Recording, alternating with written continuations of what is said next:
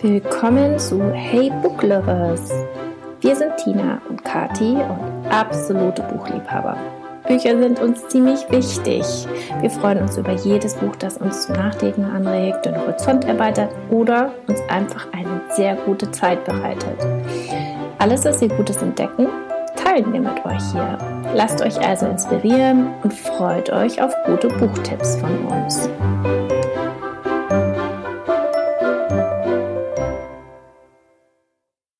Hallo und herzlich willkommen zum Hey Book Lovers Podcast. Ähm, ich bin Tina. Ich bin eine Schnell- und eine Vielleserin. Das ist eine Gabe, die ich von meiner Mama geerbt habe. Und äh, momentan sieht es tatsächlich so aus, dass ich das an meine Tochter weitergegeben habe. Das ist ganz äh, cool zu beobachten. Ich lese fast nur englische Romane, ähm, auch den ein oder anderen Krimi, äh, Young Adult Novels, Biografien, Ratgeber, ähm, eigentlich von allem ein bisschen.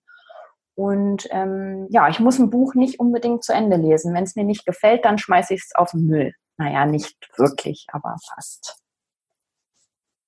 Und ich bin Kathi und mir geht es auch so, seit ich lesen kann, spielen Bücher eine ganz wichtige Rolle in meinem Leben. Schon als Kind war ich ein richtiger Lesenerd. Und ich glaube, das ist ganz sicher die Liebe zu Geschichten, die mich immer wieder begeistert. Es ist eigentlich egal, ob es ein Buch oder ein Film ist oder im echten Leben. Ich bin einfach neugierig auf Geschichten. Und abgesehen davon ist Lesen für mich die absolute Form der Entspannung, in die Geschichten einzutauchen und eine Weile in dieser Welt zu sein. Ich habe da grundsätzlich keine Genrebeschränkungen für mich. Hauptsache es ist eine gut erzählte Geschichte, die mich auf irgendeine Weise berührt. Das erste Buch, das ich euch heute vorstellen möchte, heißt Vox von Christina Darscha. Das ist ein Szenario, das es so nicht gibt, aber sicherlich auch ein bisschen inspiriert durch die aktuellen Geschehnisse, die politischen Entwicklungen in den USA. In diesem Buch ist es nämlich so, dass es eine von Männern definierte Welt gibt und die Frauen wurden ihren eigentlichen Berufen und Rollen enthoben und dürfen ab einem Zeitpunkt nur noch 100 Worte am Tag nutzen.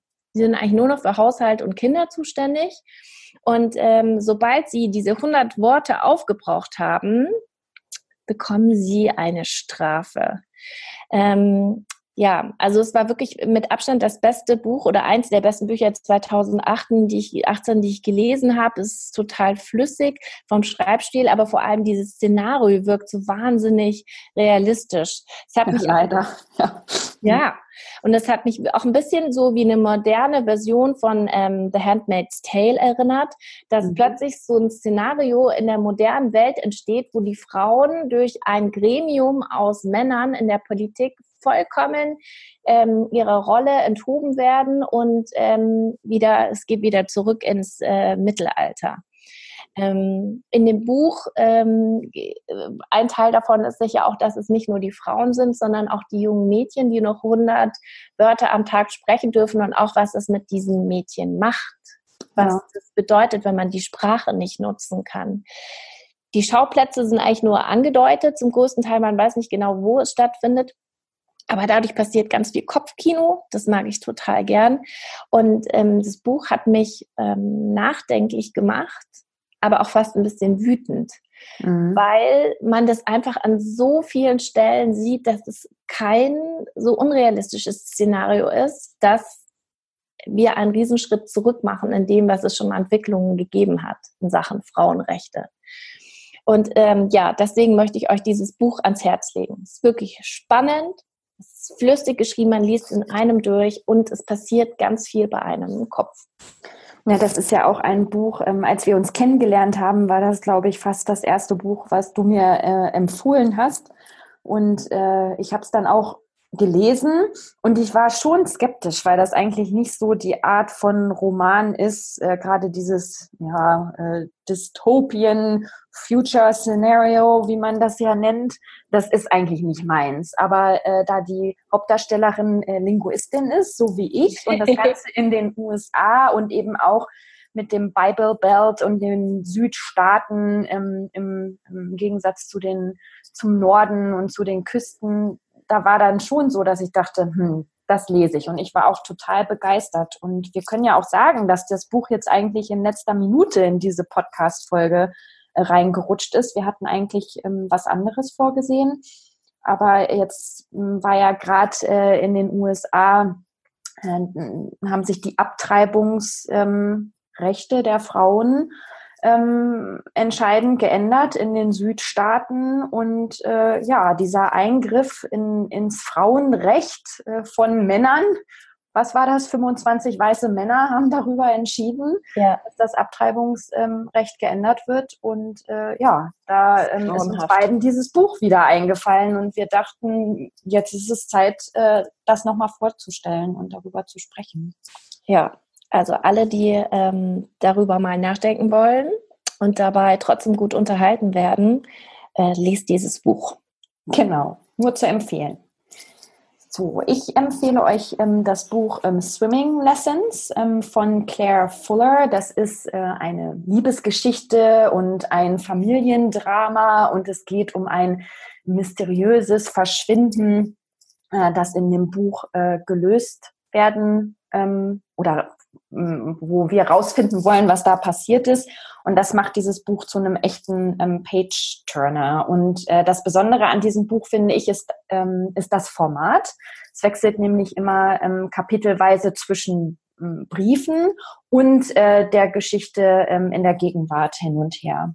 Und in dem Buch geht es um die Beziehung zwischen in Ingrid und ihrem viel älteren Mann Jill oder Gil ähm, Ingrid lernt ihren Mann als junge Studentin an der Uni kennen. Er ist ihr Literaturprofessor und die beiden verlieben sich.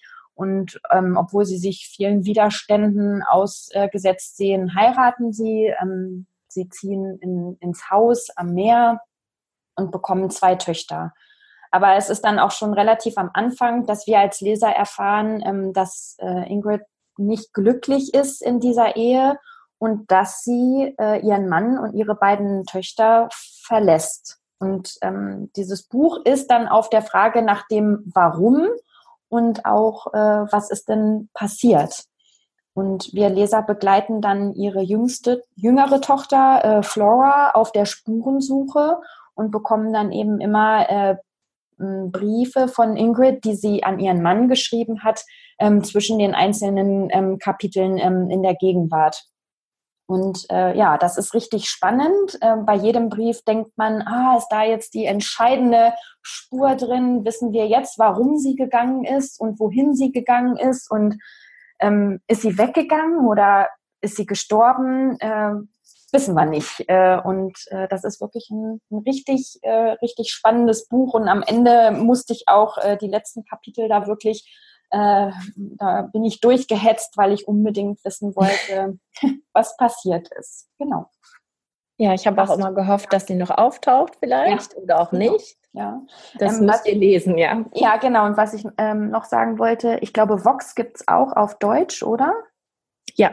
Ja, genau. Und Swimming Lessons gibt es auch auf Deutsch und ähm, da heißt es aber eine englische Ehe. Ah, okay, gut. Mhm. Genau, das wollte ich noch dazu sagen. Ja, und jetzt haben wir noch ein drittes Buch, richtig? Das machen wir jetzt zusammen, das stellen wir jetzt zusammen vor. Ja, ein Buch, das uns beide sehr begeistert hat. Daisy Jones and the Six mhm. von Taylor Jenkins Reid. Mhm. Und ähm, ja, mich hat einmal als allererstes begeistert die Art und Weise, wie es geschrieben ist. Es ja. ist kein Fließtext, sondern es sind Interviews mit ganz vielen Personen und man hat eigentlich nur aneinandergereihte Quotes, also Zitate von den Personen und diese aneinandergereiht geben, ergeben die Geschichte. Genau. Und sowas habe ich vorher echt noch nie gesehen, so eine Art ein Buch zu äh, schreiben. Ja, man kann sich auch nicht vorstellen, wenn man das jetzt so hört, dass das Spaß macht zu lesen. Äh, aber macht es, es ist super. Also es ist echt, ja, ganz tolles. Buch. Ja, man fliegt da so durch. Es geht ähm, um die Band The Six, mhm. die eine neue Sängerin bekommt, Daisy Jones, ein It-Girl ihrer Zeit. In welcher Zeit spielt das denn, Tina? 70er Jahre? Mhm. Ja, in den 70ern, genau man ist da auch total drin in dieser 70er-Jahre-Welt mit viel Drogen und äh, freier Liebe in jeglicher Form. Genau, und Partys, äh, ja. Und auch ja. so die, die ersten, äh, wie das damals gelaufen ist, wenn der Band die ersten Plattenverträge bekommen hat und ähm, was das für die bedeutete. Und ähm, ja, natürlich spielt die Liebe auch eine Rolle, sogar eine ganz große, finde ich. Mhm. Oder in ganz unterschiedlichen, bei all den unterschiedlichen Personen taucht das, ist das ja. immer wieder ein Thema. Also im Endeffekt geht es auch um diese Band, wie sie sich entwickelt, äh, was dabei alles passiert und ähm, ist aber total schön verpackt in dieser Interviewform. Ja, finde ich auch. Also das ist auch so ein Buch, was ich äh, ratzfatz äh, weggelesen habe, ähm, weil es wirklich, ähm, ja, einfach, es war was fürs Herz und, und trotzdem spannend und ähm, äh, man hat viel gelernt irgendwie übers, äh, über, übers Bandleben, ähm, was, da, was da so passiert mit den, mit den Bandmitgliedern. Und ich habe gerade ein äh, Interview mit der Autorin mhm. äh, gehört und sie hat tatsächlich äh, zu Recherchezwecken ähm, ja, die, das Rolling Stone Magazine, das ist ja so ein mhm. Musik, bekanntes Musikmagazin, äh, ähm, hat sie sich äh, Ausgaben aus den 70er Jahren ähm, besorgt und äh, dann ganz viele Interviews gelesen, um so dieses, ja, wirklich einzutauchen in diese 70er Jahre äh, Rock'n'Roll, ähm, Bandwelt. Also da können wir auch noch mal zu verlinken zu dem, zu dem Interview. Fand ich wirklich ganz, ganz spannend noch mal so als Zusatzinformation. Äh, ja, auf jeden Fall. Und ähm, was ich auch äh, total gut fand, ist, dass man innerhalb der Geschichte auch ähm, sozusagen Background hat, wie bestimmte Lieder entstehen, ja. die sie dann auf der Bühne singen. Und ich hatte die ganze Zeit so das Gefühl, dass ich dachte, oh, also, ich würde so gern dieses Lied hören, ja.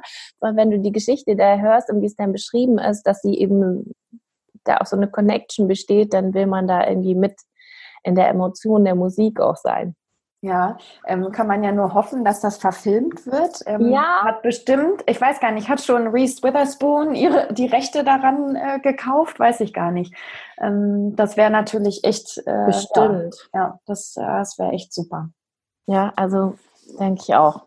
Ja. Auf jeden Fall ein ähm, das Lesenswert, genau. Genau.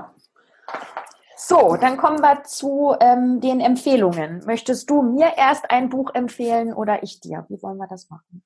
Ich empfehle dir zuerst ein Buch, okay. das ich gelesen habe, und zwar ähm, Das Erwachen von Andreas Brandhorst. Und das ist, äh, fällt jetzt total aus der Reihe, denn hier geht es überhaupt nicht um äh, Liebe oder Musik oder Emotionen, sondern es geht um ein ganz anderes Thema. Es geht nicht um das Thema künstliche Intelligenz. Ähm, ja, manchmal ähm, zieht es mich auch in diese Ecke. Ich finde es ein spannendes Thema, was es mit uns macht in der Zukunft, dass wir einfach so vernetzt sind, dass wir künstliche Intelligenzen einsetzen, welche Rolle der Mensch in Zukunft spielen wird. Und das ist auch dieses Thema in dem Buch. Das ist eigentlich kein klassisches ähm, Space Opera, Weltraumflucht irgendwie Szenario, sondern es ist mehr so ein ähm, Thriller eigentlich. Mhm. Also ein äh, Hacker, Axel Krohn, äh, der setzt aus Versehen Computervirus frei und äh, der breitet sich im Netz aus und dadurch fällt dann alles aus. Und einmal, äh, was passiert dann in der Welt?